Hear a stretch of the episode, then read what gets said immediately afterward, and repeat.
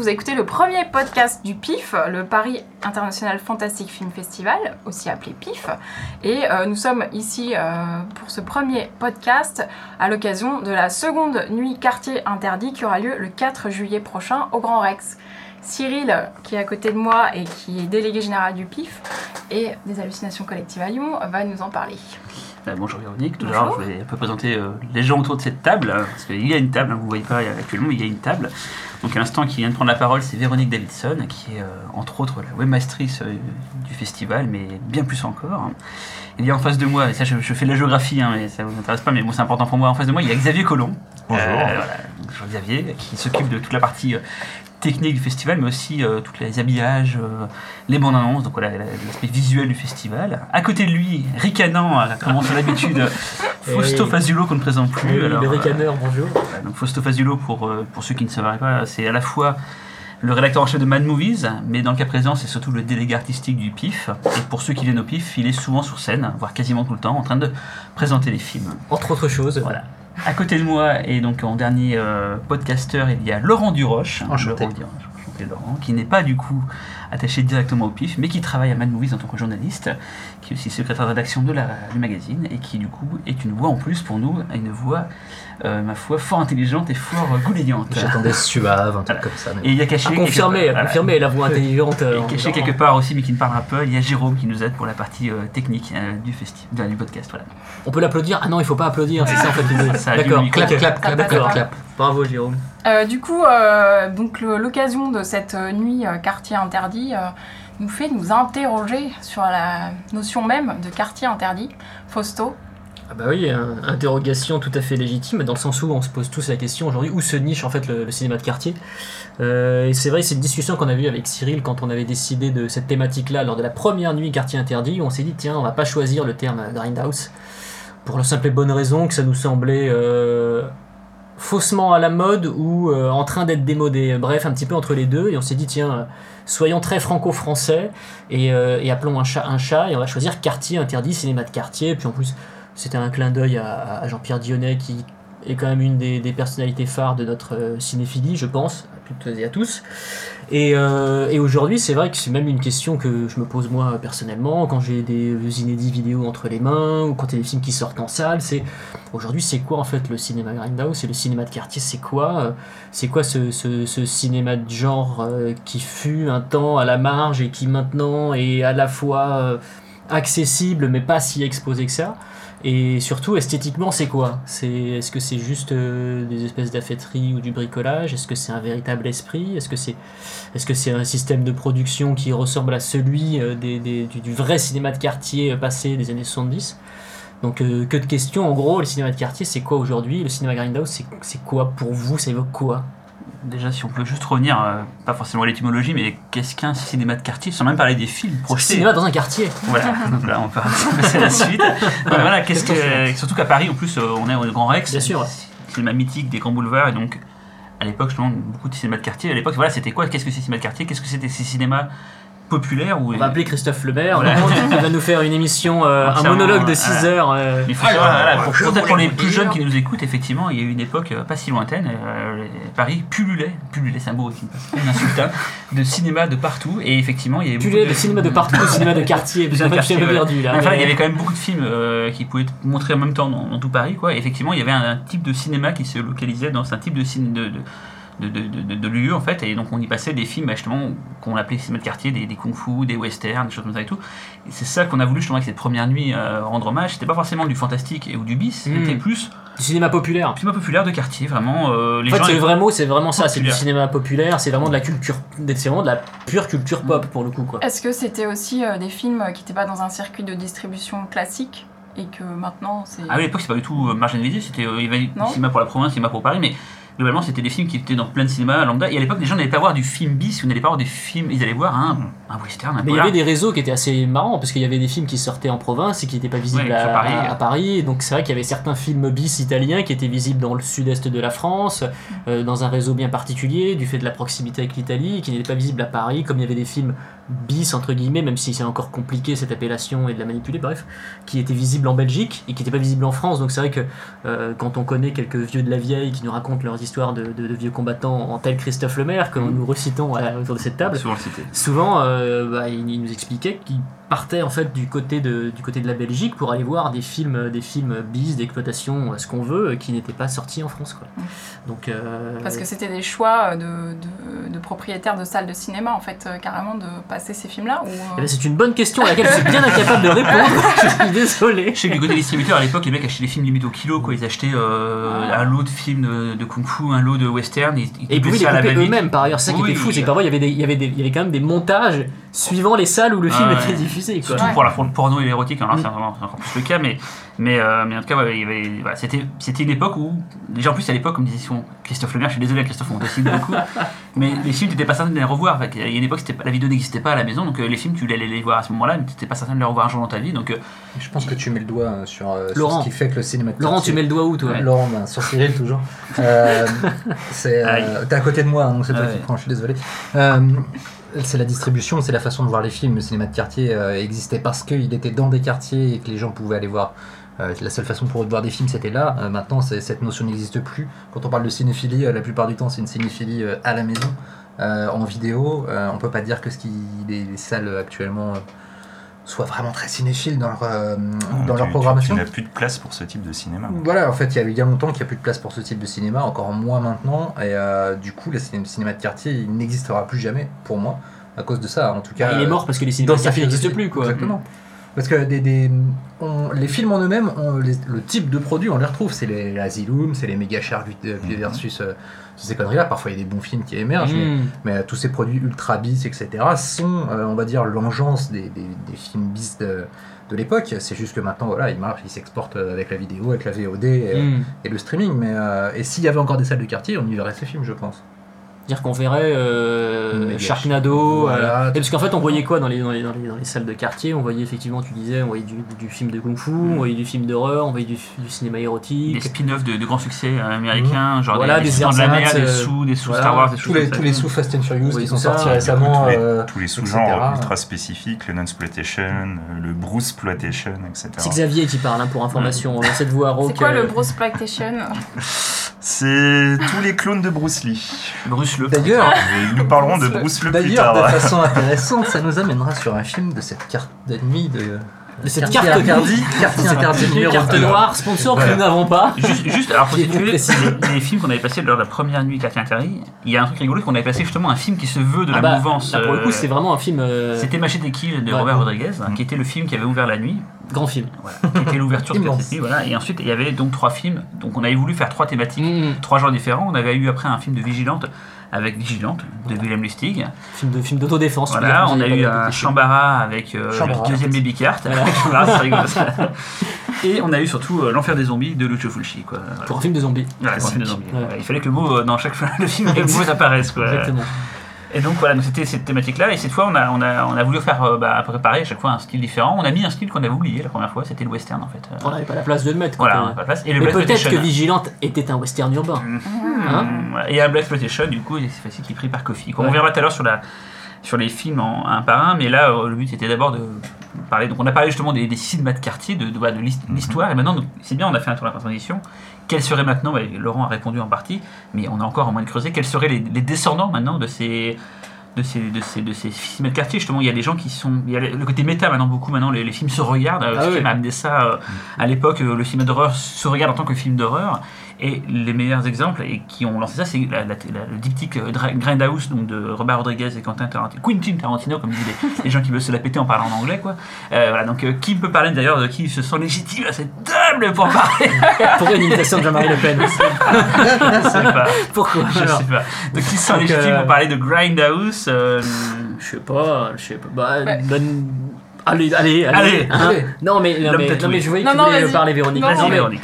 Et fait, euh, ce, qui est, ce qui est drôle, moi j'y pensais justement euh, un petit peu avant d'être derrière le micro, là, c'est euh, le nombre de fois où on a vu l'expression Grindhouse citée sur des jaquettes après la sortie de Grindhouse. C'est-à-dire qu'on a eu une quantité astronomique. Alors qu'avant, euh, alors qu'avant, mais, donc qui n'était pas connu en France. ah, mais absolument Ça pas. n'existe pas. non. Absolument pas. Et je- je- enfin, même entre nous, on n'utilisait quasiment pas cette expression-là avant la sortie. Moi personnellement, je la connaissais pas du tout avant la sortie du film. Bah, quoi. moi je la connaissais parce que je l'avais croisée dans des bouquins anglo-saxons ou voilà quand on mais, mais sinon c'était pas du, du tout du tout quelque chose pardon qu'on utilisait. On disait plus cinéma bis, cinéma Voilà. Oui, c'est d'exploitation. Et est-ce que pareil, euh, Voilà. Est-ce que c'est pareil le cinéma de quartier Ah bah complètement, Pour eux, ouais, ça. Complètement. C'était cette idée de, de double bill, de double programme, où on avait triple. euh, triple programme Voilà. parfois, où il y avait euh, de films euh, qui pouvaient être d'ailleurs de thématiques totalement différentes, Mmh. hein, de genres Mmh. différents. euh, Sur la voilà. 42e, 42e rue de New York, il y avait les, les films qui tournaient 24-24. Enfin, des- voilà, c'était- t'as des photos d'époque, c'est, enfin, pour tous les cinéphiles qu'on est, ça fait rêver. Après, je crois que dans la rue, ça crée un petit peu plus que Oui, un petit peu. mais c'est ça, ça qui est marrant, c'est qu'en fait là où je pense qu'effectivement c'est très difficile d'émuler aujourd'hui l'esprit du cinéma de quartier, c'est que déjà euh, les, films en eux-mêmes n'avaient pas le même esprit, n'avaient pas la même, les mêmes revendications, et quand bien même c'est des films qui étaient faits avec trois bouts de ficelle, il y avait cette volonté de transgresser, cette volonté de, de, de, de, de, de- de taper quelque chose, Pas forcément transgresser, mais au moins utiliser les tabous euh, ou alors, parfois, ou, ou alors parfois ce qui est assez drôle c'est que c'était pas volontairement transgressif mais ça le devenait tellement ça utilisait en fait des, des, des, des- C'était des- des films au premier degré, enfin c'était pas, pas toujours des potaches ou. euh, C'était pas méta, en tout cas, c'était Ah pas, bah, pas conscient forcément de. Le truc le plus agaçant, effectivement, c'est intéressant ce que tu dis, c'est de regarder ces films-là aujourd'hui avec un regard second degré. Mm. Ça, c'est le, le truc le plus insupportable. Ça les tue en fait. Ça les tue. Et là où je trouve que le film Grindhouse est plutôt intéressant, c'est que euh, quand bien même il, il- il nous resserre une espèce de sauce nostalgique, un peu façon menu best-of, euh, bah, il est quand même respectueux de, de, de l'esprit de ces films-là. Alors après, il y a du traficotage parce que on est quand même dans un cinéma qui est très très contemporain, qui est très conscient des codes et des, et des attentes du public. Mais, euh, mais quand je vois ce que fait par exemple Tarantino avec Death Proof, j'ai plus l'impression qu'il plie le cinéma de quartier à sa propre vision plutôt qu'il ne, ne, ne s'en moque. Bah, de toute façon, c'est un mec qui ne se moque jamais des genres qu'il illustre. On peut ne pas aimer son cinéma ou trouver ça facile, etc. Il a toujours cette espèce de, de, de, de- respect du matériau, de, de respect de, parce que c'est parce que lui il les a fréquentés, c'est ça, et que il regardait ces films-là euh, d'une façon très pure, quoi. Et ce qu'il en fait aujourd'hui, euh, euh, bah, d'ailleurs, il s'en détache de plus en plus quand on voit son Django, Django qu'on projette d'ailleurs la nuit, mais le sien, son Django à lui, il est absolument pas Grindhouse ou cinéma de quartier, quoi. Ah. Pas du tout. Si, mais là c'est Tarantino, euh, c'est pas Rodriguez. Oui, oui. Ah, c'est Tarantino Ouais. pour Death Proof. Quant à Rodriguez, euh, euh, je trouve que là aussi, lui, il arrive à la même chose que, que, que- que Tarantino, plier une certaine forme de cinéma à ses propres obsessions. En a-t-il? Oui, je pense. Euh, Sa femme de l'époque, surtout. sa femme de l'époque. En plus, c'est une espèce de déclaration d'amour, donc le film est quand même personnel, etc. Mais, mais, euh, mais du coup, je n'arrive même plus à retomber sur mes pattes parce que quelle était Non la mais par rapport à Tarantino, est-ce que Rodriguez il est pas plus La premier degré euh, hein. Moi j'avais l'impression euh, dans sa démarche. Mais Rodriguez, je le trouve en fait quelque, je le trouve Oui. premier. C'est en fait c'est une forme de premier degré. C'est-à-dire que Il est euh, même devenu trop avec ses, mais- ses machetés dans le sens où tu sentais qu'il en avait juste plus rien à foutre, comme beaucoup de certains réalisateurs de, de l'époque euh, de l'époque cinéma euh, d'exploitation euh, américain des années 60-70 pouvaient en avoir rien à foutre parfois. Et euh, ça se sent surtout dans le 2 où, où il démissionne carrément en termes de mise en scène, mais c'est dommage parce que justement Planète Terreur, en effet, qui pour moi est son meilleur film et de loin, ah, ils sont bien euh, c'est ouais. euh, euh, jouissif, c'est euh, tu sens qu'il a envie de se faire plaisir et ça fait un bout de temps que tu as l'impression qu'il a plus trop envie de se faire plaisir Rodriguez au cinéma et c'était un peu son champ du cygne j'ai trouvé. À la fois le pic de sa filmographie et le moment où il a commencé à, à je sais pas, à plus avoir la niaque on dirait. Mais du Mais ça- coup, euh, tous ces films euh, Grindhouse, euh, remake, on va dire, euh, ils ont plus retenu le côté euh, spectaculaire et rigolo, euh, on va dire, euh, de, de cette vague, alors que peut-être que Il a dans les... un peu une esthétique aussi. Par exemple, sur Mhm. Django, l'original, euh, c'est pas du tout euh, quelque chose de drôle ou euh, de... Ah, non, non, pas, pas du tout. C'est un film qui est Il totalement n'y a pas morbide en plus, quoi. spéciaux euh, ringards. et Bah, il y a en pas même temps, de- le Django original, morbide, il est bien. Non, je parlais du Django original en fait. original, ouais. Ouais, ouais, je parlais du, du Django original qui est totalement Mm. euh, mortifère. euh, Mais du coup, ce, genre, ce film-là, il rentre dans la case cinéma de quartier, alors que nous, maintenant, on a une image un peu euh, déformée de cinéma de quartier qui serait un peu... euh, Et oui, c'est Une très compliqué ces C'est histoires de marketing, en fait. classification. Mais ouais, est c'est pas marketing. la merde, en fait. Bah, en plus, c'est super. c'est- Et puis il y a des films italiens qui sont sortis dans des, dans des salles de quartier. Et je sais pas, pour euh, Sergio Corbucci, on regarde Le Grand Silence, c'est un Mm. chef-d'œuvre absolu du western. C'est pas un chef-d'œuvre absolu du western bis, quoi. Mm. C'est un chef-d'œuvre absolu du cinéma, point. Et malheureusement, enfin, bon, même pas malheureusement, mais il est sorti dans un réseau de salles euh, de quartier. Alternative. hein. Voilà, donc du coup, il a été très vite estampillé euh, western spaghetti, qui est pas d'ailleurs une appellation très Non, c'est sympathique, c'est- Surtout euh, pour celui-là en plus. Surtout pour celui-là, s'il n'y a pas de spaghetti dedans, c'est bien ça. hein. Mais- C'est ça que le côté, ouais, c'est enfin, souvent c'est une façon aussi de déprécier les films, le côté western spaghetti justement. euh, Oui, oui. Ouais. Bah oui. C'est un peu vite fait, quoi. C'est... euh, bah, c'est le côté, ouais, c'est bon, c'est pas le vrai cinéma, c'est. Mais après, on euh, l'utilise nous aussi, parce qu'après, on- Oui, on, mais- est, on est aussi victime de, de ces automatismes-là, mais euh, On devrait pas, voilà. c'est- on devrait pas. on devrait Mais dire, écoute C'est un western, point barre. C'est un western italien, bien sûr, bien sûr. Qui avait sa propre particularité d'ailleurs, c'était celle de démystifier le, cinéma, le, western américain, euh, les codes, les codes et les formules bien établies qui, qui mettaient en valeur euh, une espèce d'ouest un petit peu euh, comme ça, tout brillant, avec des cow-boys toujours propres, euh, toujours bien rasés, etc. Et c'est vrai que le western spaghetti a été une... Ah bah je l'ai dit Ah. A été une, une façon de démystifier ses codes. D'ailleurs, ce, que, ce qui est rigolo, parce que Tarantino, avec son Django, il a fait la même chose. Enfin, à mon sens, quand je regarde le film, j'ai l'impression qu'il fait la même chose, mais il l'utilise pour parler de la, de la culture black, euh, entre euh, ce qu'est le, personnage de Django, euh, joué par, euh, par notre ami Jamie Foxx au début et à la fin. Il y a, tout un côté un petit peu je me la pète, alors qu'au début, le personnage est vrai, il a des vraies valeurs, etc. Et j'ai trouvé qu'il disait un peu la même chose sur la culture black que ce que, que, ce que le western italien disait sur la, la- culture américaine en parlant, de, en parlant du, du western classique. Donc, à cet égard, même si je trouve que c'est un des, enfin, peut-être le moins bon film de Tarantino, le plus faible en termes d'écriture, je l'ai trouvé assez intéressant et je trouve que ça fait, c'est là qu'il prouve qu'il fait partie de ceux qui sont capables de reprendre les codes du cinéma, euh, de, la, de la subversion du cinéma bis de façon Mhm. très très intelligente. Et c'est peut-être même quasiment le seul. Ah oui, aux États-Unis, oui, je vois pas trop de mecs qui Mm. est capable de de, de, de rivaliser avec euh, avec son intelligence de décryptage en fait. Mm. Ce qui manque à, à Rodriguez d'ailleurs. Voilà, c'est un peu. euh, D'intelligence ou de décryptage Ou les deux. il, il est pas américain du tout, mais, euh, mais je sais que ça, tient à cœur, Laurent. Mais il y a, il y a un peu Refn qui peut euh, justement se réapproprier les. Là, je lui fais plaisir, là, sur- jusqu'aux jusqu'aux oreilles. Non mais là on va Nicolas quitter cette table parce qu'en fait je euh, masturbe sur la table en fait. là il est ça, en c'est train de, de, de salir toute la table. Mais euh. c'est- c'est un peu le dernier qui est arrivé, qui justement euh, aime à réutiliser euh, une esthétique. Lui, bah, c'est plus des fois des, un peu plus arty, genre Kenneth Anger, des choses comme ça, quoi, mais qui, a- qui était aussi du cinéma de quartier à l'époque, hein, euh, pas tel qu'on l'imagine, populaire et tout, Mm. mais qui est quand même des cinémas un peu en, en marge. C'est un underground. Cinéma un- underground. Underground, voilà. euh, ouais. plus underground que de quartier effectivement, mais voilà, qui utilise un, un, un cinéma d'exploitation, quelque chose comme ça, pour Mm. bah, le réinventer, mais pas, que ce- pas que ce soit méta. Voilà. Il essaie pas de, de montrer qu'il a une culture, il essaie pas de faire des clins d'œil, il a compris l'essence même de ces films-là, et il arrive à, les- à placer ça dans ses propres filmographies, dans ses propres histoires. Comme le gars silencieux, des choses comme ça, voilà, il arrive à insérer des choses qu'il a vues, qu'il a aimées avant, mais qui c'est pas juste un décalcage et euh, c'est c'est pas une recopie bête et méchante, c'est plus Oui, en filigrane quoi. Moi je trouve que parfois c'est un pompage total mais que c'est très bien fait.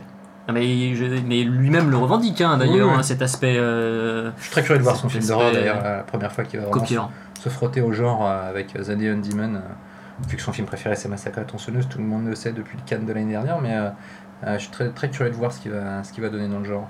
À mon avis, ça sera très très loin du cinéma de quartier.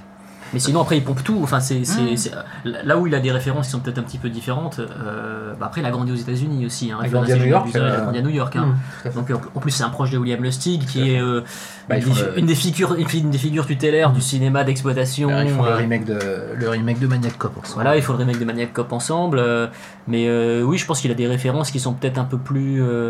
Mais je pense en plus qu'il il est très très intelligent, Refn, c'est qu'il se dit euh, donc bon, euh, ok, on, met, on m'étiquette euh, Tarantino européen, mais bon, faut quand même que je me démarque, donc faut quand même pas que je cite les mêmes films, il faut quand même que je prouve que ma sensibilité elle est un peu différente, d'où des, des, d'où des, justement des références et des clins d'œil à des films que Tarantino ne cite pas forcément. Tu citais Kenneth Anger, effectivement, mais bon, dans euh, Only God Forgives, par exemple, euh, il y a des plans, c'est des plans entiers, c'est du David Lynch, quoi, quasiment, en termes de composition. Enfin, et euh, mais je sais pas. Après, ouais, RFN, effectivement, c'est ça fait partie de ces mecs qui, euh, qui aujourd'hui, euh, en tout cas, sont irrigués, je pense, du même cinéma que nous, euh, et qui euh, font en sorte de digérer ça et, et- et de le passer à, la moulinette de leurs propres obsessions. Parfois, ça fonctionne, parfois, ça fonctionne pas du Parce tout. que là, là, c'est générationnel en fait. En gros, ceux qui font du cinéma maintenant, ceux qui l'ont vu dans les 70, 60, euh, 80 pour les plus jeunes, et forcément ça influe. Les gens qui faisaient du cinéma il y a 50 ans, enfin, c'est- un cycle tout ça quoi. Du coup, Donc on- la génération qui fera du cinéma dans 20 ans, putain, ça va être On fera un podcast à ce moment-là. Non, mais il faut dire que du coup là on a vu beaucoup le côté américain justement donc avec euh, dans les enfants du cinéma de quartier donc euh, Tarantino, euh, moindre mesure et fun. Je pensais au Japon par exemple, je pensais à Takeshi Miike qui est un des, un des rares qui fait aussi je pense des références beaucoup au cinéma culture, enfin populaire japonais et qui le met au goût du jour actuellement avec ce qui est bien, c'est heureux pour nous avec les moyens. C'est d'ailleurs rigolo de voir que tous les anciens euh, méchants euh, du, cinéma, enfin les, les, trublions comme les Sam Raimi, les Peter Jackson, des choses comme ça, même Mickey, qui était à la base faisait du cinéma vraiment euh, à petit budget, se retrouve maintenant avec des très gros budgets et se refont plaisir à faire ce cinéma-là. quoi.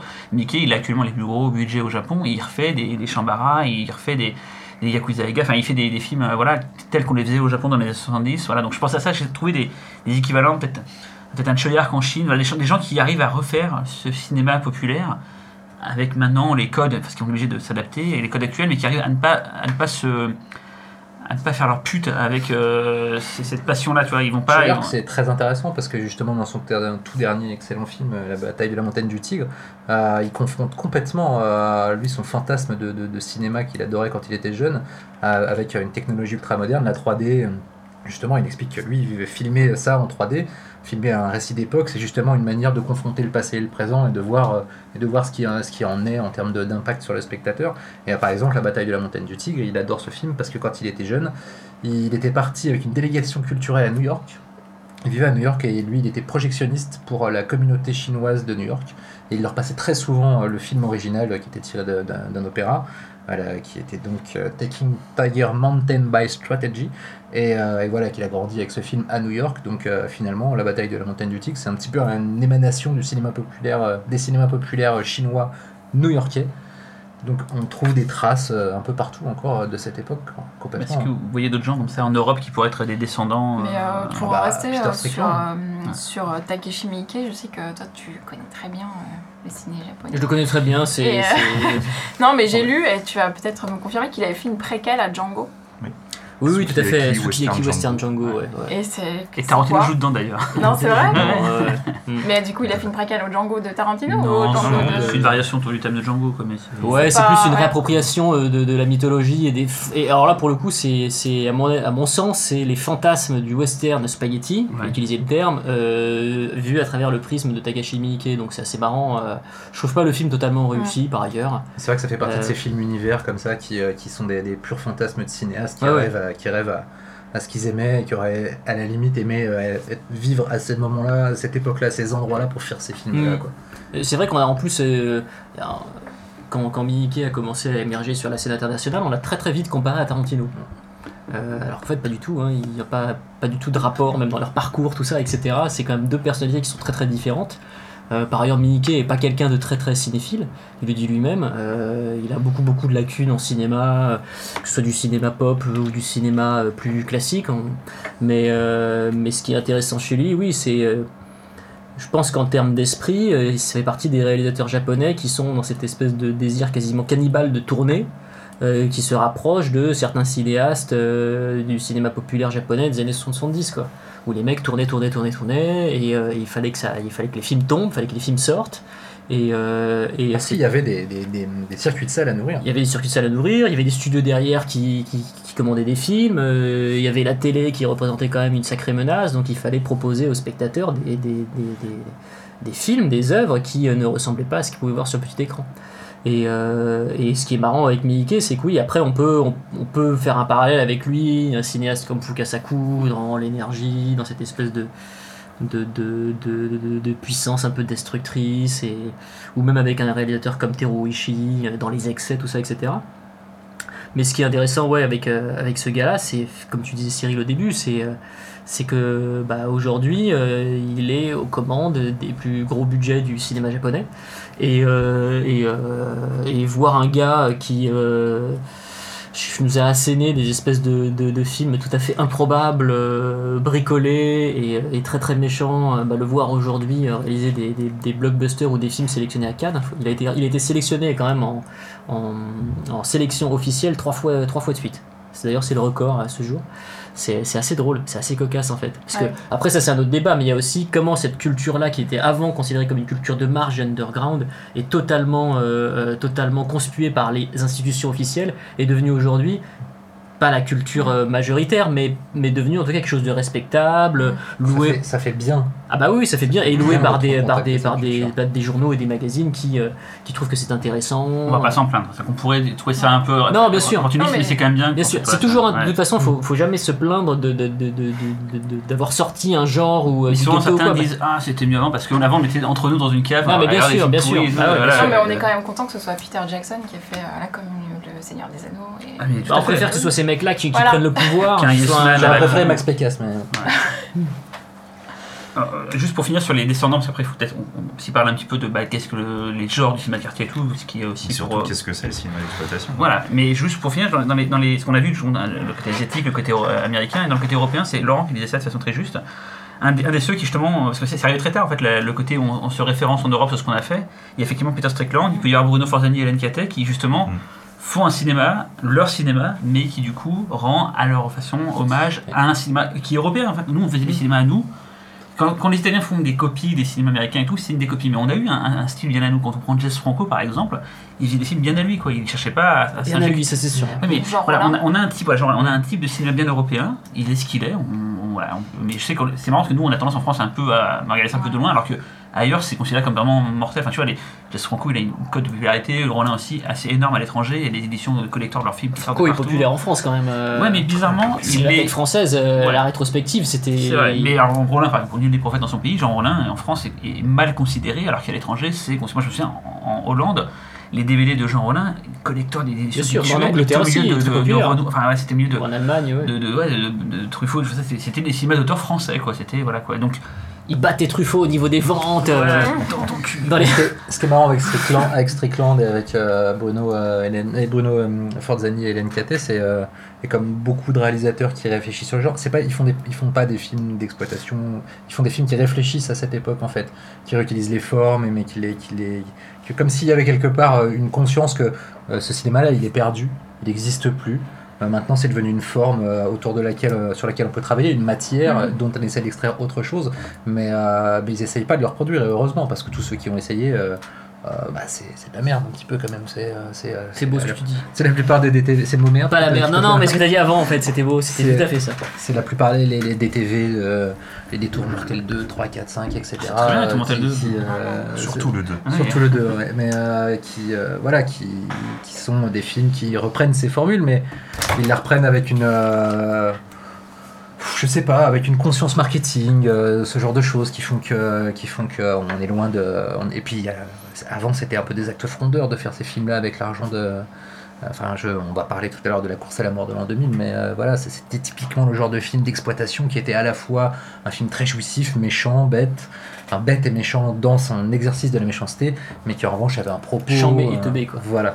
Eh ben, justement, parlons de la course à l'an 2000 et surtout de son très curieux réalisateur euh, Paul Bartel qui euh, enfin, mériterait lui, lui seul un podcast tellement sa, sa filmographie est intéressante et tout quoi mais qui d'ailleurs c'est curieux parce que quand on prend les autres réalisateurs euh, des films qu'on représente ici ils ont beaucoup œuvré alors que dans, dans, dans ce genre là Paul Bartel c'est plus la comédie à la base et la course à la mort est une comédie hein, Mm. je, je ne cherche pas à dire ce qu'elle n'est pas mais voilà c'est un réalisateur assez particulier donc bon la course à la mort en 2000 pourquoi d'ailleurs Fausto quand on a fait la programmation donc on va je vais rappeler les films Course à la mort en 2000 de Paul Bartel, il y a ensuite Coffee de Jack Hill, et ensuite il y a Django de Sergio Cabucci, et pour finir il y a Super Inframan de Shan Yuan, Shan Yua, Shan Yua, Shan Yua, Oh, attention les imitations. Ah, revenu quand faisait pas les accents. Attention les Shan imitations. Yua, donc voilà, c'est quatre, on a voulu faire quatre films différents, on voulait euh, voilà, balayer un spectre large de ce que pouvait être le cinéma de quartier, euh, avec un film hongkongais euh, complètement fou, euh, un western euh, bien Italien vénère, complètement fou. bien vénère, euh, euh, un Black Special parce que voilà Coffee c'est c'est enfin c'est royal et voir ça en salle ça,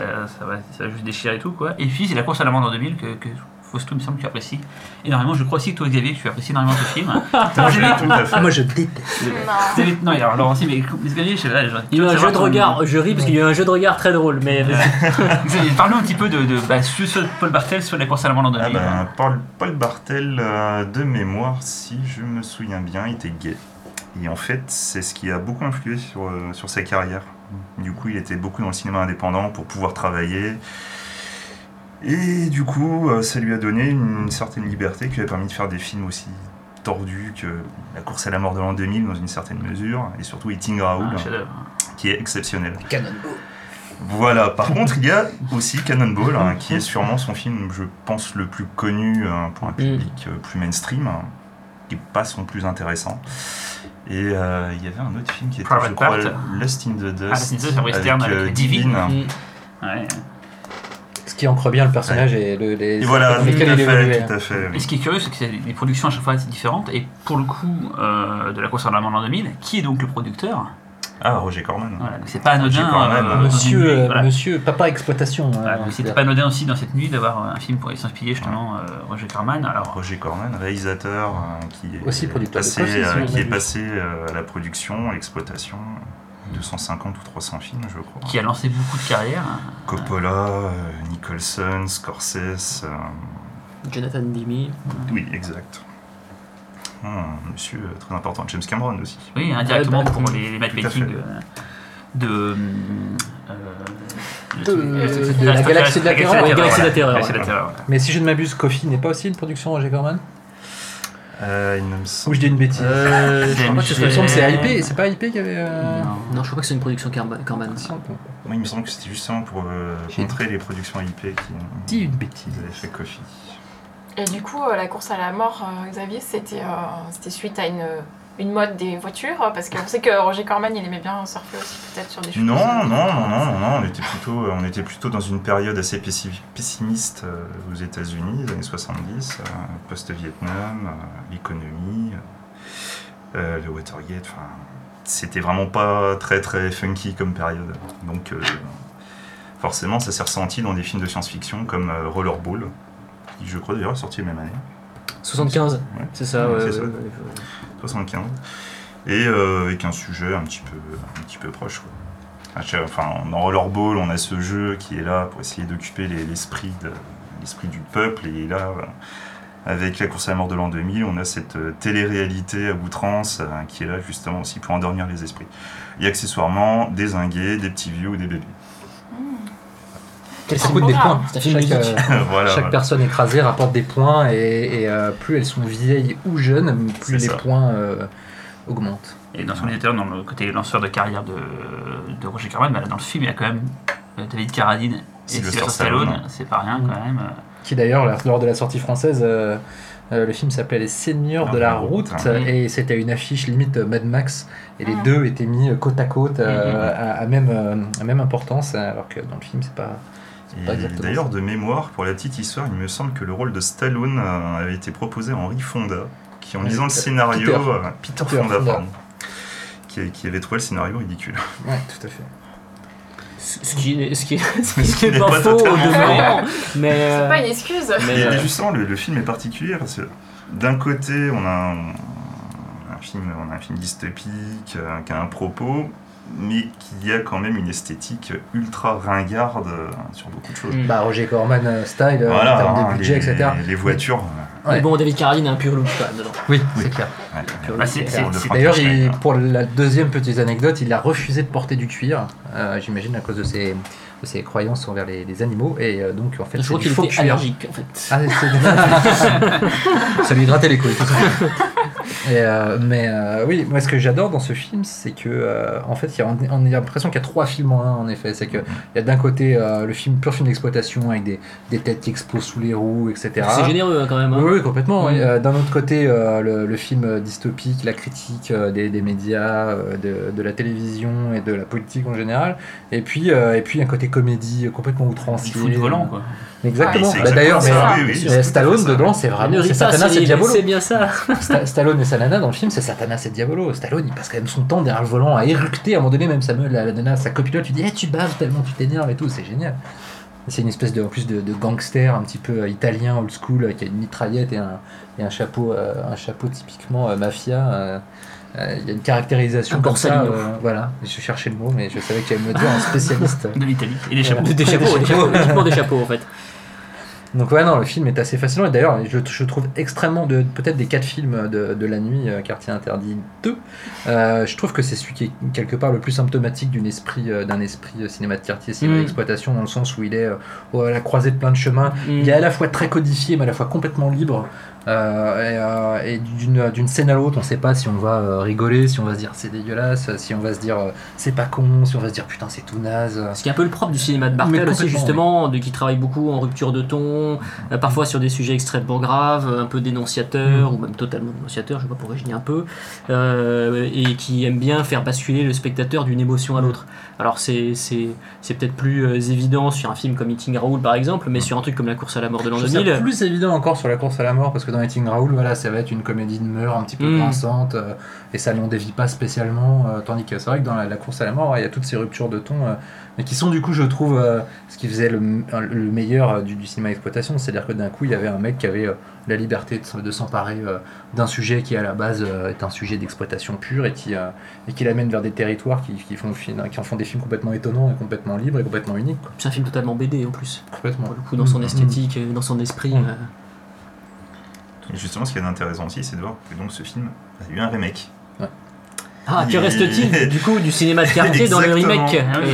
Euh, Et quand on voit le remake, euh, bah, pas forcément grand chose. Ils n'ont pas compris vraiment le Il y a- film. euh. il y a un exploit, c'est que c'est quand même le meilleur film de son réalisateur. Oui. C'est vrai. Euh, Mais bon. Ah, t'as une faiblesse Moi je suis un grand fan des, des Resident Evil, les 4 et 5, donc je- Ah ouais. Oui, donc, on va parler. Nous allons arrêter ce podcast Voilà. tout de suite. Non mais Soldier c'est pas mal. Oui, Event. Horizon aussi. long Soldier. Event Horizon. Ah, Event Horizon, euh, ouais, à la revoyure, écoute, j'étais assez, euh, assez déçu en le revoyant il n'y a pas très longtemps. Moi je l'ai pas aimé à l'époque en salle, mais bon, c'est un Ah film bah, qui était pas trop mal. Ouais, non, non, mais ça reste. Et qui, est, euh, et qui est plutôt réévalué par ailleurs. Event Oui, Horizon. mais pour parler justement de, de, remake et tout, un truc intéressant, c'était là on parlait de, des- des- des- des descendants de cinéma de quartier, et certains donc font hommage à ce cinéma-là en remettant des icônes du passé en avant. C'était le cas de Tarantino avec Pam Grier dans Jackie Brown. Pam Grier qui justement s'est fait connaître à l'époque par justement un des films qu'on passe ici qui s'appelle Coffee. Il y a aussi Foxy Brown, il y a d'autres films tout, mais pas là, un film sur le café, non? Non, c'est pas un film sur le café. Voilà. Et donc, c'est pas Coffee avec deux œufs à la fin. Et, non. Coffee, c'est Coffee. Et donc voilà, et donc voilà, ce cinéma-là, enfin, tiens, qui se sent d'ailleurs de parler du cinéma de Black Exploitation? Bah, toi, Cyril, euh, je sais que tu adores ce film. Ah, J'adore ce film, mais, euh, mais parler de la Black Exploitation en soi, je sais pas si je me sens euh, capable de- d'en parler. Juste que j'ai vu qu'à l'époque, ce cinéma-là, ces gens se posaient des questions de qu'est-ce qui pouvait intéresser la communauté euh, nord-américaine, enfin afro-américaine euh, aux États-Unis. Donc, c'est tiens, il y a ce style de cinéma-là, il y a la musique, enfin, il y a tout Enfin, un tas de trucs qui sont mis. euh, C'est un style de cinéma qui, qui vient aussi du succès de Sweet Sweetback, Ouais, de voilà, Badass Song. Badass Song, de Marion de Melvin, hein. Melvin. Voilà, et effectivement, ça, ils sont comme toujours dans le cinéma, quand quelque chose cartonne, on se dit tiens, Exactement. voilà, c'est pour ça qu'on a eu plein de sous. Voilà la définition du cinéma d'exploitation. Ah bah voilà, tu viens de beaucoup, la là. donner en fait. Mm, mm. On Bon, voilà, exploite on peut finir succès. Ça Voilà, euh, merci, euh, vous savez tout. Euh, c'est à 22h le 4, euh, 4 juillet, oui, au Non, Grand Rex. Heureusement qu'on n'a pas commencé par ça. Ouais. Dans le cas cinéma de Coffee, en plus, précisément, effectivement, on est encore vraiment plus sur ce sujet-là, puisque c'était en plus pour, je crois, contrer les exploits de Cléopatra Jones, qui était sorti juste avant. Laurent est un, fan de Cléopatra par Jones rapport à- Non, je suis pas sûr. C'est mais euh, oui, en effet, il me semble bien que je, persiste ici. Il me semble bien que Coffee c'est un film à IP. Et donc, euh, donc peut-être produit par Corman, mais je, à cette époque, je, je, je re- revérifierai. Mais, Mais c'est oui, cette obsession. là. le mec va revenir avec son truc là. Mais non, non, mais euh, je sais, c'est Cyril. Moi, je n'allais pas faire mon démenti. C'est Ah qui bon, je croyais euh, que tu l'as écrit. Donc, Je l'ai écrit euh, mais comme ça. J'ai envie d'écrire. Ouais, donc, toi, tu euh, donc du Cléopatra. Jones, tout ça, donc Coffee. Donc, Oui, voilà. donc euh, oui, voilà, pour montrer Cléopatra Jones, enfin en tout cas pour surfer sur le, le succès de Cléopatra Jones, euh, donc sort Coffee avec Pam Grier, Pam Grier qui était déjà vu dans, excusez-moi si c'est pas dans l'ordre, Black Mama, White Mama, Mhm. euh, Big Doll House, euh, Pam Grier qui, Foxy Brown. Foxy Brown, ouais. qui est magnifique. Malgré, bah, qui est Ouais. vraiment euh, l'icône, euh, en tout cas à l'époque, elle est, elle est, elle est, elle est- déjà le caractère, c'est une femme de tête et tout qui, qui tient le film de, de bout en bout. Elle est splendide, mais ça, bon, c'est limite Avant, on a pu accessoire. la voir en Maton, euh, en Maton Oui.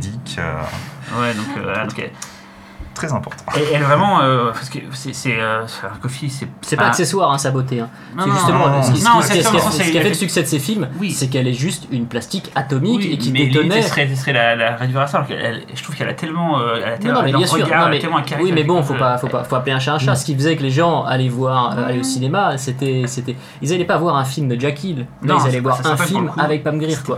Voir un film de Pam Grier, c'est, c'est Ah. l'espèce de raccourci. euh, Pam T'as vu le film un- de Steven Seagal T'as vu le film de Jean-Claude un, canon, un canoncier sur, le, sur la jaquette. Voilà, c'est ça, à côté, c'est on va pas Grier dessouder des. Parce que c'est pas un rap and revenge, mais c'est. c'est, c'est, euh, Ouais. c'est- comment, comment, comment dire le film En gros, c'est. Murder and Revenge. Ouais, Murder and Revenge, voilà, elle cherche à venger une, de, de- une, toute une bande, avoir décimé toute une bande à elle seule parce qu'elle veut. Enfin, un peu la loi, donc c'est un peu. C'est la panthère noire de Harlem. Voilà, c'est pas un Il s'attaque aux dealers qui ont français, causé euh, la mort de de son petit ami et de sa sœur. Et du coup, le film va être très très généreux, par exemple, tout à l'heure en. Très, très généreux, En, très, en- très même en scène, en scène explicite, dans le sens euh, ça, ça désingue, ça désingue. En tout. plus, n'a jamais euh, lésiné euh, sur le Ouais. débillage. Oui, ça c'est cool, ça, elle a, elle a pas froid, c'est ça. Non mais, Voilà. non mais voilà, mais ça participe encore Bien sûr, bien sûr. à tout ce que doit, euh, enfin au contrat que doit remplir un, un film d'exploitation. Donc les gens à l'époque, quand ils vont voir un film avec Pam Grier, alors ok, ils vont voir un film où il y a une nana qui dessout des gars, mais ils vont voir aussi un film où la nana elle se met à poil quoi. Et ça c'est c'est déterminant. Bah, quitte à- Ah, une mamelle du cinéma d'exploitation, hein, c'est euh, Quelle le, mamelle cul, le, le cul, la violence. euh, Pardon Véronique voilà. pour toutes ces Ouais, sorties ouais, effectivement euh, masculo-masculines. c'est, euh, quand Scorsese il a fait euh, Boxcar Bertha. Ouais. euh, je, je, je sais pas si c'est légende ou si c'est vrai, euh, Roger Corman lui aurait dit euh, Tu fais ce que tu veux, tu peux retravailler le scénario autant que tu veux, mais toutes les 15 pages, il faut une scène de nu. Il avait bien raison. Et un, et- et un truc très important dans, dans le cinéma de Black Exploitation, je sais pas si on dit de Black Exploitation, le cinéma de Black Exploitation, c'était la musique en tout cas. C'était quelque chose qui restait euh, tout le temps. euh, euh, Across. euh, C'est même ce qui a fait le succès de certains euh, films, Superfly. euh, Qui est d'ailleurs pas un film de Black Exploitation. euh, Non, non, c'est vrai. Mais la musique, Superfly. Superfly, la voilà. musique est mieux que le film, par Ouais, exemple. ouais, voilà. Donc, voilà, voilà, c'est vraiment c'était euh, bah, Shaft aussi on n'a pas parlé de Mm. Shaft mais c'était un truc très important c'était la BO parce que c'était de la soul euh, qui cartonnait fait par les meilleurs Ouais. artistes de l'époque c'était euh, Ah, là, c'était Roy Ayer, Mm. je crois. ouais, Mm. Euh, Avec Didi Bridgewater featuring sur l'album. La BO elle, enfin, c'est quand tu vois le film ça, ça, ça fout la patate C'est du cinéma de Tiécar, là. Ouais. C'est plus euh, ouais, du cinéma de quartier. Booba n'est pas loin. Et d'ailleurs, on parle des remakes, mais en 2009, il y avait Black Dynamite, Dynamite Mm. qui a été fait et qui était très- complètement. c'est très juste qui- c'est un film méta sur le Ah ouais, là, la complètement. Qui fait juste complètement le jeu de A à C'est un peu le amer de la Black voilà Ouais. c'est ça c'est ça hein, c'est un peu ça Ah, mais je trouve que ça humoristique Moi je trouve ça plus tarantinesque dans le côté euh, dans le côté euh, alors tarantinesque mais sans l'intelligence Oui. sans l'intelligence de décryptage de Tarantino c'est-à-dire le mec est pas nul mais mais mais il arrive bien à faire ce qu'il doit faire, je pense, dans la côté parodique Ah, mais- euh, et, et hommage. Et, voilà alors c'est tu le mot une c'est une parodie, parodie c'est une moi parodie. je trouve que c'est une parodie hein. C'est une parodie, mais il y C'est a. C'est tenu quand même, il y a quand même. il y a parfois on on- voit- ouais. on voit- on voit Respectueuse, le on voit le perchman euh, enfin il y a- Ouais. et tout ça c'est volontaire Ouais. et- Ouais, ça c'est pas. C'est- ce qui est difficile dans le fait de faire une parodie, c'est que t'as une parodie, euh, tu peux parodier quelque chose parce que tu l'as aimé, tu peux aussi parodier quelque chose parce que tu veux t'en moquer, et la, la- la différence est... De toute façon, le mec qui a, qui a donné le plus beau rôle de la carrière à Pam Grier, ça reste Tarantino, et qui a tout compris, en fait, justement, Jackie Brown, qui Non. est... Carpenter, non. le Ghost Ah the oui. Ah ouais. On sera pas Et d'accord. aussi dans ce, dans ce film d'horreur euh, Ghost in the Hood, un truc comme ça, Ah, putain c'était quoi ça Ah, La pauvre, très bonne elle a tourné après. autrement. un, film d'horreur euh, avec- Ah, mais de, tu parles du... du Et oui, elle joue dans Mars euh, oui c'est ça ouais. Qu'est-ce que c'était Ah Ah La BO elle Mais oui, avec ouais. euh, l'affiche avec le squelette et les Tout dents en or, etc. Tout à fait, Bon, on, Euh, retrouvera ça. Ouais, euh, je sais. je- je- Ah, bravo, Manu. J'ai oublié, j'ai oublié. Mais ça a été, ça a été J'ai un des premiers films qui a remis, parce qu'il me semble que ça date d'avant euh, Jackie Brown ce film. Si je ne m'abuse. Euh, oui, probablement, mais je me souviens même pas qu'il y ait pas me grire dedans, en fait, pour te Ouais, dire. Donc, euh, je l'ai vu il y a très très longtemps. Ou alors j'ai dit des bêtises, mais vous êtes Encore une tous fois. déjà derrière euh, Eh sur, oui. sur IMDB en train de vous Bah, dire bien sûr. ce connard Grier bêtises. avait un très beau corps, Bucci. Et donc, parlons justement de, de Django. Oh là là Encore Bucci, ah, oui, Ah, d'accord, ok, ouais, ouais. des transitions. Ah oui. euh, Comment tu vas faire la transition à Framan Je, je, Encore me nom. non, j'ai pas mieux pour- j'ai pas mieux pour trouver. Encore Bucci. Très beau cocher. Donc, parlons justement de Django. Django. Django.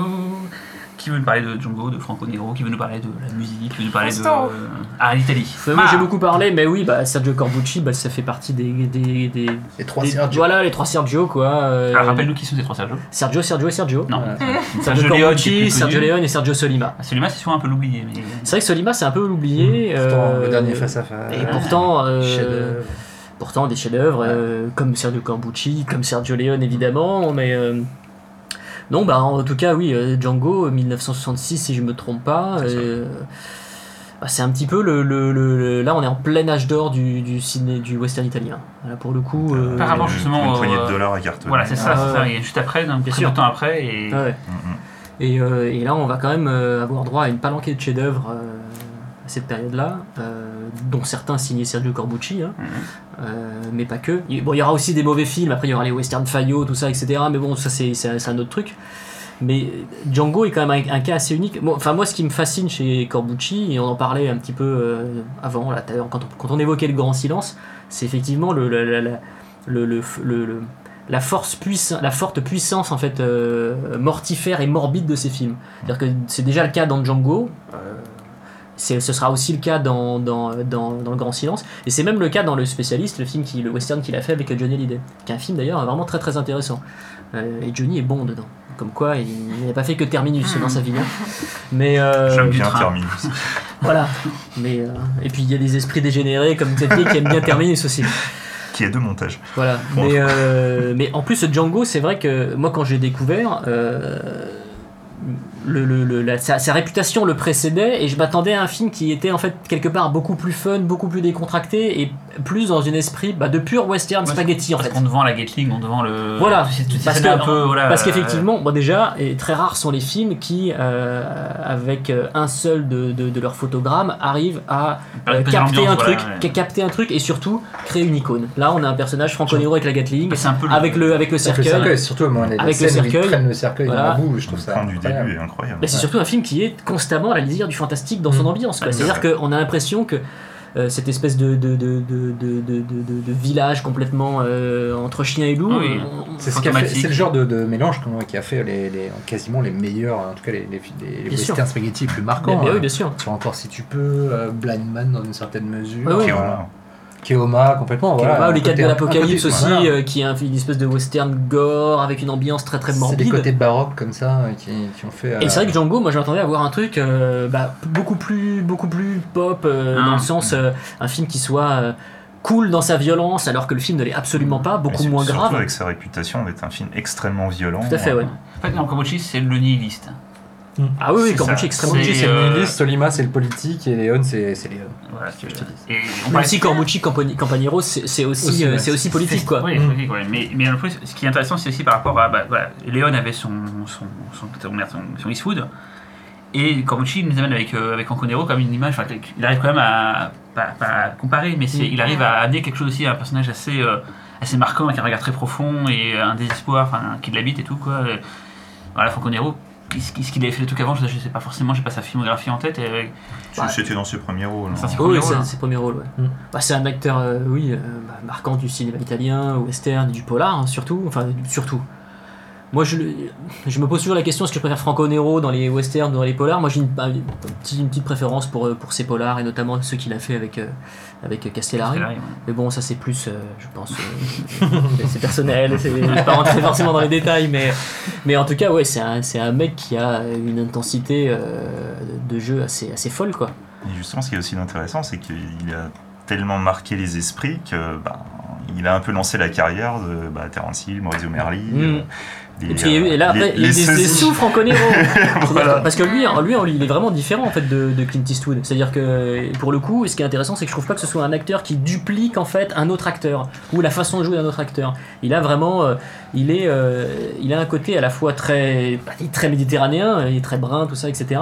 Mais en même temps, il y a cette espèce de côté. euh, une espèce d'élégance que vous pouvez avoir. enfin, J'ai un peu l'impression que c'est entre les deux, entre une, Mhm. une élégance peut-être un peu aristocratique anglo-saxonne euh, à la Clint Eastwood et un côté plus méditerranéen. Et en fait, lui, il est vraiment, il est vraiment entre les deux, quoi. Et ce qui fait qu'il est, il est, il est totalement unique. Comme Cyril. Alors que c'est vrai que tu parlais de, de, de mecs comme euh, Merli. Merli, c'est vraiment la brute épaisse, quoi. Ah oui, totalement. C'est, euh, une voilà. vulgarité qui se dégage de lui. Exactement. Mais c'est ce qui, c'est ce qui fait qu'il c'est un acteur aussi génial. Mais, génial dans ses limites, mais, euh, mais, mais génial quand même, quoi. C'est un peu comme Terence Hill. Enfin, je trouve Franco Nero et Terence Hill, même si Ter- Terence Hill est plus euh, Ouais, léger. Quoi, mais Terence Hill, il y avait, il y avait quand même ce côté de, il y avait cette espèce de notion de duplication en fait du formule Mm. qui, qui Bah, marchait, le- qui existait, tout ça, etc. le ténébreux aux yeux clairs, Voilà, euh, et la belle gueule, Voilà. c'est- devenu une espèce de, de fond de Ah, commerce ah, du, du western. Complètement. Alors après, les réals, ils jouaient, ils jouaient là-dessus à fond, quoi. Mais, euh, mais en tout cas, euh, Franco Nero euh, a été fort bien utilisé, puis il y a eu l'intelligence de pas essayer de faire euh, comme ses voisins euh, américains, quoi. Enfin, voisins non, parce qu'ils sont très loin. D'ailleurs, je me demande même si Django, c'est pas la première fois qu'on avait un film qui était aussi baroque et surréaliste. Parce qu'en 66, avant, avant Django, je vois pas. Euh, oui, parce que Tire encore si tu peux, c'est après. Mm. Ouais. Et euh, là, le film de Giulio Costi met la barre assez haut quand même dans le genre euh, western, euh, métaphysique, barré. euh. Et alors moi j'ai pas vu euh, Django, mais j'ai vu le film de Tarantino. Ça a l'air d'avoir rien à voir avec euh, ce qu'on a fait. Au final, à part le nom. Ah, en dehors du caméo de Franco Nero, Non. euh, Ouais. pas grand chose quoi. Et qui est d'ailleurs le, le- le truc le plus raté du film de Tarantino, je trouve. ouais. C'est vraiment très je con, pense ce qu'il a caméo. juste pris un nom connu pour, le- pour le côté hommage, mais que c'était pas ça qu'il voulait raconter. C'était juste Django, c'est un personnage, voilà, c'est quelque chose d'assez connu. Et Parce qu'après le nom de Django est devenu une franchise, c'est ça un peu. euh, c'est ouais, c'est après, il y a eu des- c'est comme En fait, Santana, c'est qu'il y a des milliards de Et Ce qui est sous-westerns marrant, c'est Django qu'il a fait, tout, il euh. a fait comme, euh, comme on fait, euh, notamment, je crois que c'est des distributeurs allemands, parce que Django avait cartonné en Allemagne. Et après, tous les films qui sont sortis, euh, tous les westerns avec Franco Nero qui sont sortis, même si c'était pas des Django, en Allemagne étaient titrés Django. D'accord. Donc, euh, donc finalement, Tarantino, il a, fait un Django. petit peu. je pense que c'est plus une. c'est- L'hommage là pour le coup se fait juste au nom du titre. Mais voilà, il voulait rendre hommage à un pan d'un cinéma, le cinéma italien euh, western. Et voilà, il a utilisé Django comme une sorte de, de nom summum, de nom euh, totem qu'il faudrait représenter tout ça. Quoi. Et ce qui est, ce qui est aussi d'intéressant, c'est que du coup, avec tous les, les RZ de titres Django machin, Django Mhm. machin, on arrive à un autre cas particulier du cinéma d'exploitation qui est la suite non officielle. Oui, c'est vrai. Quand on se rattache euh, tant bien que mal, on accroche un personnage, enfin un acteur en commun. Ou, euh, enfin, je pensais par exemple au, au Elisa, où il y en a, il y en a trois officiels, euh, les par de Deadman, et puis il y a un quatrième, fait par euh, c'est Franco, je crois, il me semble, qui s'appelle Greta, mais on utilise euh, Yann Thorne euh, voilà, pour faire une sorte de, de similitude, euh, de, de rattachement entre les trois. Voilà, Très typique du cinéma voilà d'exploitation. c'est ça. C'était. complètement- faut dire que c'est quand même un cinéma de Margoulin, quand même, un cinéma de. Ah oui, Oui. Ah, Donc il y a eu de la, il y a eu- y de la. Django Sploitation en fait. Voilà, ouais, il y a- il y, a le côté bon, bah, ça cartonne, euh, on n'a pas les moyens de payer la licence, on s'en fout. Mais en fait, vu que, vu que c'est, tout est basé sur, euh, sur une espèce de, pour employer un terme très actuel, un flux, Mhm. Ce qui est intéressant, t'as vu, hein, c'est impressionnant d'être contemporain comme ça. hein. ce, qui- est intéressant, c'est que dans, parmi, parmi ce, ce flux, parmi ce flow, parmi ce que vous voulez, euh, il y a tellement de films, il y a tellement de trucs improbables qui sortent qu'il y a toujours un truc qui va, parfois de manière totalement involontaire, se distinguer de la masse Mm. et va être une espèce de, de, de concentré, de singularité. Et c'est ce qui est justement beau dans le cinéma d'exploitation, c'est que finalement, euh, il y, a, y a plein d'accidents euh, incroyables, quoi. Pour reprendre ce que tu dis, un truc que disait Pascal Legier très justement, euh, à cette époque-là, il y avait énormément de films qui sortaient, donc énormément de films d'horreur, énormément de western et tout, et forcément, dans l'eau, bah, des pépites sortaient, parce qu'il y avait beaucoup de Bien productions. sûr, bah oui, oui. C'est ce qui actuellement pose problème, c'est qu'il y a tellement peu de films que forcément, les films qui sortent sont médiocres, pour reprendre une phrase de euh, Mad Max Fury Road, et parce qu'il n'y a, pas assez de- il y a pas assez de volume en fait, il n'y a pas assez de... C'est pas des films qui sont assez chromes. Ouais, ils sont pas trop. Bah, pas- c'est euh, sûr, non, voilà, euh, ils- Moi, je pense qu'ils iront pas au Et Valhalla. donc à cette époque-là, comme et- tu dis, il y a beaucoup de westerns qui sortent, on en retient que les meilleurs, mais quand tu vois les Mm. quantités astronomiques de westerns... euh, il y a plein de comédies françaises qui sortent chaque année, il n'y en a aucune qui est bonne. Je suis pas sûr qu'il y ait- je suis pas sûr qu'il n'y ait pas assez de volume parce que euh, en termes Ah, il y a de du volume, nombre il y a de du volume. productions euh, Oui, mais c'est-. Je parle pour un euh, pays donné. Pour un pays donné. Tu prends le Ah, fan oui. footage, euh, on va dire, c'est la, mode récente qui a été euh, genre. exploitée. euh. C'est- du cinéma Voilà. exploitation. C'est ah, c'est vraiment du cinéma. C'est du cinéma d'exploitation et dur. Jason Blum, il fait quoi Il fait du cinéma d'exploitation. Du coup, euh, t'as beaucoup de déchets pour quelques réussites, quoi. Jason Boom, c'est le, c'est le, jazz- c'est le, c'est le Corman de, de maintenant. C'est le mec qui donne des petits budgets euh, par rapport à, concept. par rapport à ce que Mm. sont les, les budgets aujourd'hui, mais avec des concepts excitants, une relative liberté, et puis euh, et puis il y a le Vienne que pourra. Et comme les films euh, in- euh, intrigues, euh, Mm. bon bah avec 5 millions, euh, quand ça sort sur 2000 masses, sur 2000 salles, c'est tranquille. C'est comme ça- Empire à l'époque, euh, Charles Band et tout, qui pareil produisait des films euh, sur, exemple, sur un concept, sur une affiche et tout, et voilà, c'était euh, Voilà, ouais, complètement. Alien que pourra quoi. Et Et- sur une affiche, c'était marrant ça. Quand tu prends euh, tout le flow, euh, The Asylum, tous les films qui peuvent sortir, dans le lot, il y a quelques films qui restent intéressants. Beast of the Bray Road, euh, The Omega Man. Sais toi, t'es vraiment un pervers, tu regardes Ah, ça, mais je c'est- suis désolé, c'est important. C'est de la culture. Megaman, c'est le c'est- Est-ce que ça a quelque chose à voir avec un Framan? Oh Oh Eh, N'y pas, n'y pas le mot man dedans Des transitions Incroyable. de Et alors vol. justement, c'est une très bonne chose qu'on puisse montrer Super Inframan parce que le, le- voilà, Hong Kong, c'est un en tout cas Fausto et moi, et donc vous, vous quatre, vous cinq ou six même, on est tous fans Le monde entier. de, de- du cinéma de Hong Kong et, euh, et on voulait, on voulait euh, voilà, rendre hommage à, à ce, ce cinéma-là, cette- cette production, parce qu'ils ont fait, c'est un cas à part. On l'a dit souvent, on les met à part dans les, dans les, dans les thématiques, dans les, dans les programmations, parce que c'est carrément un cinéma qui ressemble à rien d'autre que, qu'à eux-mêmes. Donc euh, voilà, donc là on peut dire culture cinéma de est tellement voilà. éloignée de Un celle cinéma de Hong Kong, qui en plus c'est marrant parce que c'est un cinéma de Hong Kong qui singe les Super Sentai japonais. Donc c'est ça qui est rigolo, c'est que c'est eux-mêmes pour le coup un film qui serait méta par rapport à, à un Qui cinéma- singe comme le Et- colosse de Hong Kong ou... Non, je ne Non, parlais pas du ah, c'est un Colosse. film Ah, plus intelligent qu'il a l'air. Parce que tout le monde pense que Super Inframan c'est juste un nanar, mais Ah, c'est pas Ah nanar. non, Non, non, non. c'est super Ah, C'est un film très curieux d'un point de vue de son casting, de point de vue de sa production et tout. Et tout à fait. bah, tu parles-nous un petit peu, Mm. Xavier, justement. euh, Euh, à l'époque. euh, film de Chan le- je tiens à le rappeler. Chan Pas d'accent, ça il a pas fait d'imitation, t'as vu, c'est bien. hein. À l'époque, euh, ben, en fait, les séries de Tokusatsu euh, fonctionnent du feu de Dieu. Attention, Donc, attention, je fais une pause glossaire. Tokusatsu, qu'est-ce que c'est? Ce sont des La séries avec des effets spéciaux. C'est les en fait, vaches c'est la contraction d'effets spéciaux. Donc en fait, Hein c'est des séries ou des films qui sont bourrés d'effets spéciaux. Pour Japonais. en France, Japonais. on a, on a Japonais. Professor, Bioman, voilà, ça c'est pour situer pour les ceux qui sont moins. Les intimes, ils disent Toku. il y a des sous-genres, dont le kaiju, Godzilla. Attention, Kaiju, c'est glossaire, de glossaire. Les gens, Merci. les gens ont vu Pacific Rim. Merci. Voilà, Pacific Rim, voilà. Les notes Kaiju, tout ça, on sait pas. Et donc, euh, suite à, cette, euh, à ce succès des tokusatsu, hein, la Show Brothers, donc, euh, avec euh, une production de Run Michaud, euh, ils décident de faire leur propre version euh, chinoise, une copie chinoise euh, de ces tokusatsu euh, japonais.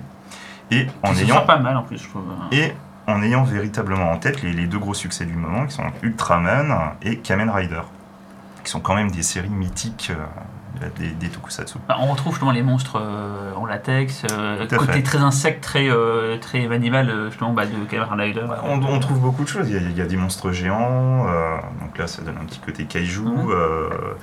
Il y a un mélange qui est assez intéressant sur les décors où à la fois on a un peu ces décors euh, vides qu'on peut beaucoup trouver dans les tokusatsu. Les carrières de- abandonnées. Voilà, toutes les carrières Mais abandonnées. façon Show Brother. mais en gardant l'esthétique Show Brother. Et C'est curieux d'ailleurs, c'est marrant, c'est que les, c'est- les C'est combats. quoi euh, l'esthétique Show Brother? C'est très coloré. euh, Très coloré. C'est une lumière très beaucoup- particulière. hein. Ah. Genre, On la reconnaît de, de, de, de toutes les productions. euh, C'est vrai qu'ils avaient des studios qui s'utilisaient pour toutes les productions, et forcément ça allait tourner dans le même endroit qu'il y a eu euh, Kamen Rider Guzumi ou des. Euh, D'ailleurs, autant les tokusatsu, euh, c'est synonyme de carrière, autant euh, les, euh, les, euh, les Wuxiapian de la Show Brothers, C'est la c'était synonyme de forêt ou de, de, de, Mm. de prairie. Ah, euh. C'est des carrés. Wuxiapian, pose glossaire. Ah oui. Voilà, Wuxiapian, film de sabre chinois. Voilà, merci. Ah, Du bruit. Et donc pour en Ah revenir oui, à- Wuxiapian. Non, Ah non, pas d'imitation. Non, non, c'est le bruit, je ah, faisais le bruit des ça en fait. Hein. Et donc pour revenir à donc Super Inframan, pourquoi est-ce que ce n'est pas un nanar Ah, mais ça surtout pas. Parce que c'est un Ah. Mais personne ne l'a dit. Xavier. Pourquoi tu nous regardes Non, mais ça, accusateur, le film mais a tu as raison. Mais je pense sur c'est Nana Nana. ou c'est sur Tu l'as dit, Nana. il a, il a été. La VF effectivement a fait, a fait beaucoup de dégâts. Pas que la VF finalement, la version anglaise aussi, où ils ont détourné carrément le nom de, toutes les créatures. Parce que bon, t'es une Il pas de créature. ça chez euh, nous, il sera en, mand- en cantonais le film, et point, voilà, pas en mandarin, Parce que j'ai vu qu'il y avait une version américaine. Oui. Quelle version sera diffusée le 4 juillet au Grand Rex? La version complète, donc euh, ça va pas être le montage français. D'accord. Pas celui donc qui est sorti euh, en DVD chez CTV. Tout à fait. Donc complètement inédit. C'est un montage qui est un tout petit peu différent, c'est pas non plus euh, incroyable. Est-ce qu'on pourrait mettre la scène où, où un Super Inframan grandit plein, plein de fois J'adore cette scène. Ce- ce- ce- Ah oui, sa scène, elle est incroyable. Surtout comment elle termine. Mais on ne dira pas comment. Non, mais ça, c'est la façon dont elle est filmée, ce mélange de perspectives forcées, tout ça, Ah oui, une mais- efficacité complètement folle pour un effet qui a une simplicité renversante. C'est, à à l'image, c'est magnifique. Le film est très chouette de Mais justement, c'est là où on se rend compte quand même que les Chinois se débrouillent très bien, parce qu'ils arrivent presque au niveau des Japonais qui pourtant eux ont des années Oui, derrière eux. ils ont eu le temps de D'ailleurs, ils ont eu, je crois, euh, certains costumes qui ont été prêtés par une boîte japonaise. Ils ont eu- Et je crois que c'est aussi le premier film de la Show Brothers qui était storyboardé. Tout à fait. Par rapport aux effets spéciaux, j'imagine, un petit peu. Et trop, logiquement, euh, le premier film de super-héros aussi, Tout puisque euh, en chinois, il me semble que ça veut dire euh, le, su- le Superman chinois. Si tu prends vraiment le titre VO tel quel. Hmm. Ce qui explique que sur l'affiche originale, il me semble qu'on voit le cycle de Superman. D'accord. Et il y a beaucoup Il y a d'effets. Danny Lee, il y a Danny Lee. Il y a Il y a euh, euh, avant, avant The Killer. Et non, The Killer, ça c'est improbable de voir Danny Lee Mais là-dedans. après, Euh, non, euh, c'est pas improbable, parce que Colosse euh, de Hong Kong et oui. The Holy Ouais. Maniac, euh, Ah, The Maniac, ça, ça va être aussi une collection, même aussi Colosse de Hong Kong, mais. Mais Surtout euh, tout ce qui est effet spéciaux aussi, justement, c'est qu'après il y a eu d'autres films qui ont réexploité, genre Budapalm. Alors je sais pas si d'ailleurs Budapalm est avant ou après euh, Super Inframan. Après. Après, ça ouais. après. Mais il y a tout ce côté euh, effets spéciaux directement sur la pellicule, voilà, des choses comme ça. euh, Tout à fait. très travaillées. reprendra un petit peu. après Voilà, Ça date de quelle année déjà, pardon? Euh, Tout le monde est donné dans sa note. Non, non, moi je n'ai pas de note, mais je. les années je- 75. 75, ouais. ouais. Oui, parce qu'il me semblait que c'était euh, justement le, le, le film le plus vieux de la nuit avec Ouais. euh, la Django c'est mort, plus quoi. jeune, je crois. Et... Django c'est le le premier, Ah non, 66. bah, Non, Django, c'est le plus vieux. Ouais, 66. Django, Enfin, c'est le Ah, c'est 66, le premier, non mais c'est le Oui, le premier. mais dans l'âge, voilà, chronologiquement. l'âge, 66, 75, euh, course à la mort, Coffee 76, Je dirais Wow. 73. Et Superman, il- 73. 73 pardon. L'intérêt de Superman, c'est qu'au-delà du. de- c'est aussi un film de Hong Kong, donc avec ce qu'il y a de combat, chorégraphié, et c'est ce qui- ça qu'on kiffe euh, beaucoup aussi, le cinéma hongkongais. Je dis kiffe parce que je suis jeune et je vous emmerde. C'est c'est généreux, hein. Ouais. c'est généreux en, scène de combat et euh, ils amènent aussi euh, tout leur, leur savoir-faire du câblage. Et euh, là, par contre, au niveau des combats, ils sont meilleurs que les Japonais. Parce que dans les tokusatsu à l'époque, c'était un peu plan-plan. C'est rigide, eux, les c'est, C'est- c'est- c'est- je pense que c'est issu aussi des arts martiaux C'est c'est très rigide, c'est très. euh, voilà, c'est, je pense au, au Street Fighter de Shinichiro par exemple. Moi j'apprécie moins les Street Fighter. euh, Des films hongkongais euh, où les mecs volent dans tous les sens, c'était plus un point de vue personnel, mais je Mm, préfère. euh, Je les- suis comme Les toi. Fighter sont plus bourrins, sont plus, sont plus, euh, ils font plus mal et il y a un côté très sec dans la baston. Mais j'aime le côté aérien, moi, des, des, des films de kung fu hongkongais. J'aime ce côté euh, euh, voilà, un peu grandiose et tout, voilà, surréaliste.